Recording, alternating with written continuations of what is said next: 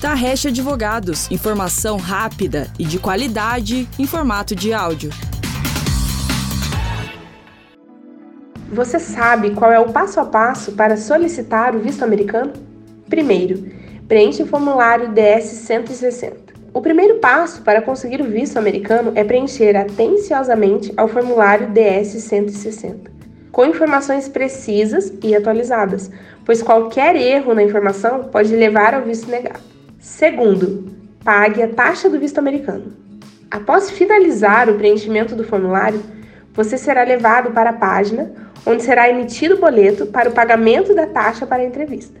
Preencha o cadastro e siga com o pagamento, que pode ser feito via cartão de crédito no site ou boleto bancário. E somente após o pagamento da taxa você poderá agendar a entrevista no consulado americano. Terceiro, agendar a entrevista no CASV e a entrevista no consulado americano.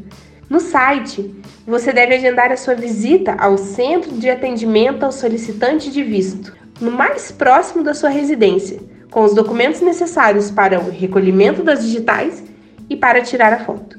Depois da visita ao CASV, é hora de ir ao consulado para a temida entrevista.